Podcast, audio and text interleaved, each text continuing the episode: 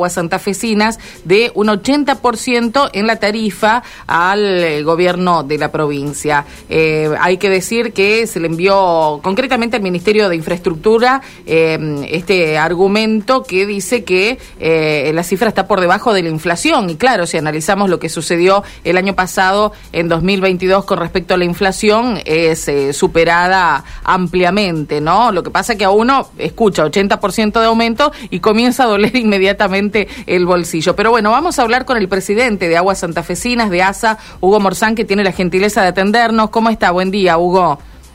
Buen día, Karina. Bien, bien. Bueno, esto es lo que ustedes han pedido para recuperar algo de lo que fue el incremento de, precios, me imagino también en relación a los insumos, ¿no? Que utiliza la empresa.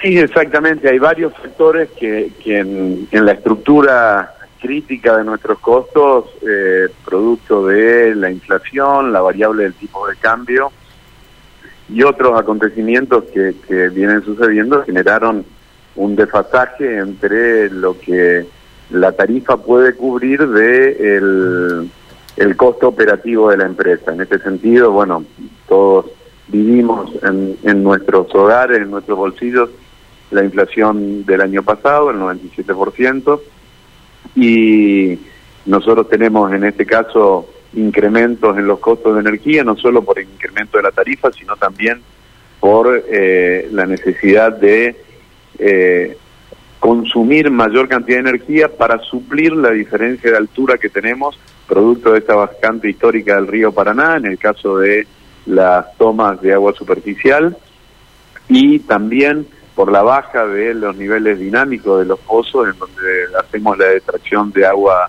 subterránea. Esto ha hecho que este factor sea una fuerte incidencia en nuestra estructura de costos, lo mismo que obviamente las discusiones paritarias que han permitido el incremento salarial de nuestro personal, eh, el tema de los insumos químicos, que la mayoría de ellos eh, están dolarizados y han tenido inclusive hasta en dólares incrementos, producto de factores externos, como hasta en algunos incide hasta el hecho de, la guerra. Eh, varias cuestiones que marcan en nuestra ecuación, y está obviamente, no es simplemente una nota de solicitud la que le vamos al Ministerio de Infraestructura, sino planilla con los sustentos eh, debidos, de manera tal de eh, marcar claramente cuáles son los desfasajes que se van produciendo en nuestra estructura de costos y que eh, nos arrojan en, una, en nuestra mirada un 83% de diferencial respecto del 2022 y harían que esta proyección que hoy se plantea de la necesidad de los recursos para el 2023 eh, cambia absolutamente la ecuación inicial que tuvo la empresa, donde la tarifa cubría de los gastos operativos el 70% y el Estado provincial aportaba el 30%. De no mediar ninguna ningún incremento, en el 2023 cerraríamos con un 76% de aporte del Estado provincial y solo un 24% cubriéndolo con nuestra tarifa, es decir que los santafesinos y santafesinas, sean o no sean usuarios de, de aguas, santafesinas, valga la redundancia, eh, deberían aportar 76 pesos por cada 100 que nosotros gastemos para poner para tener el, el, servicio operativo. Teniendo en cuenta que hay muchas localidades que no están eh, servidas por, por aguas santafesinas, ¿no? Exactamente, nosotros muchas. Eh, a ver, nosotros tenemos servicio directo en 15 localidades, si bien en cantidad de habitantes son las más grandes, son 15 localidades en las que no, nosotros prestamos servicio, 42 en las que llevamos el agua potable a través de la red de acueductos y la provincia de Santa Fe tiene 365 municipios y comunas, ¿no? Ahora, Morzán, eh, ¿este 80% se aplicaría de una sola vez, de un solo saque, como decimos en casa, o sería, eh, bueno, en, distintos eh, periodos, en distintas cuotas? ¿Cómo lo prevén ustedes? ¿Qué es lo que están pidiendo? ¿cómo, cómo, es el, ¿Cómo es el planteo? El planteo... Eh, nosotros hacemos el planteo de ese pedido de incremento y exponemos obviamente cuáles son los fundamentos del mismo y a partir de allí el, el Ministerio eh, esta documentación la eleva al ente regulador, al ENRES, y analiza obviamente eh, estos estos cuadros y la documentación que, que, lo sustenta pertinente. Eh, llama, tenemos un, llamado a audiencia pública. Esa audiencia pública se lleva adelante. El ente emite su opinión y luego el ministerio determina eh, la aplicación de, del incremento. Todo esto lleva un tiempo. Sí, sí, nosotros previendo y que esto se haga sin inconveniente, digamos, tal cual debe hacerse y en los términos que, establece la normativa, que tiene una reglamentación en vigencia, nosotros de mediar, o sea, de, resolverse un incremento tarifario, eh, comenzaría a regir a partir de el tercer bimestre, es decir, en el mes de mayo correcto. Hugo, eh, lo quiero llevar eh, por otro lado porque usted lo mencionaba recién, el costo de la energía eléctrica que se eleva a partir de, eh, bueno, la dificultad para tomar agua en los cursos que tenemos aquí cercanos que, bueno, estaban muy bajos. Ahora ha crecido un poco el río, pero digo, mm, ¿sigue siendo dificultoso la toma de agua? Sí, tenemos. Lo que pasa es que al, al inconveniente que venimos arrastrando Estamos ya ingresando en el tercer año de bajante extrema.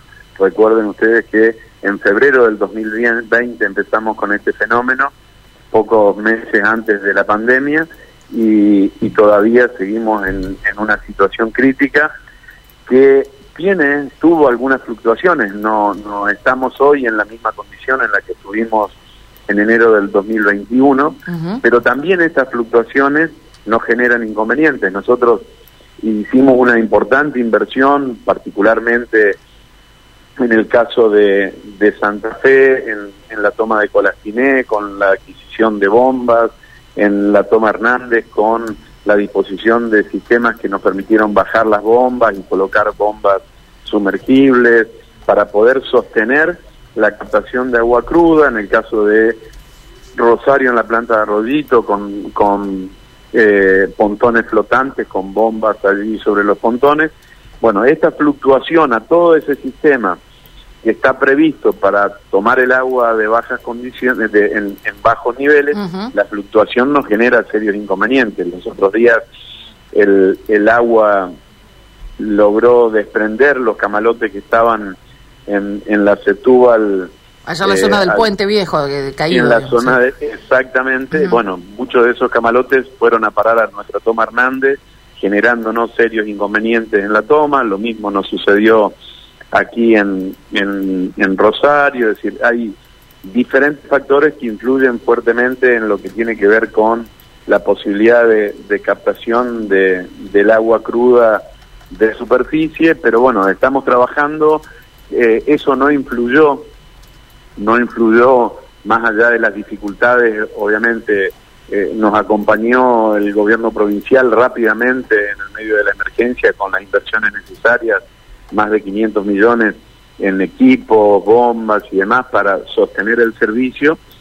Y, y bueno, hoy estamos con esta situación sumado al inconveniente que ahora tenemos en los sectores donde tenemos captación de agua subterránea con una disminución marcada del nivel de la napa freática, es decir, para que la gente entienda, baja el nivel en el que se encuentra el agua de calidad en los pozos subterráneos. Y esto también nos genera inconvenientes, pérdida de rendimiento en las bombas. En Casilda tuvimos serias dificultades y estamos trabajando con la vinculación de cuatro nuevos pozos a la cisterna para poder continuar prestando el servicio de la manera correcta, es decir, hay serias dificultades que obviamente cada una eh, requiere de atención económica más allá de la técnica. Lógicamente. Bueno, estaremos atentos entonces a cómo, cómo evolucione todo esto. Eh, mm, luego estaremos hablando seguro de la audiencia pública, donde es, este, eh, digamos, e, esta condición necesaria para atravesar por la opinión de, de, todo aquel que quiera, que se pueda inscribir, que pueda aportar algo en torno de la discusión de la tarifa y después eh, veremos qué resuelve también el ENRES, qué autoriza el ENRES y qué resuelve el gobierno de la provincia, ¿no? Sí, sí, así es. Bueno, es un tema polémico, sin duda. Siempre que aumenta. Nadie, claro. nadie quisiera estar, pero también me parece que nos obliga a un sinceramiento respecto de eh, todos exigimos, y, yo lo hago también como usuario naturalmente, calidad y eficiencia en el servicio. Bueno, esto requiere obviamente de recursos para poder hacerse. Estamos haciendo las cosas necesarias para que esta situación se revierta. O sea, queremos más presión, queremos más agua, hay que producirla.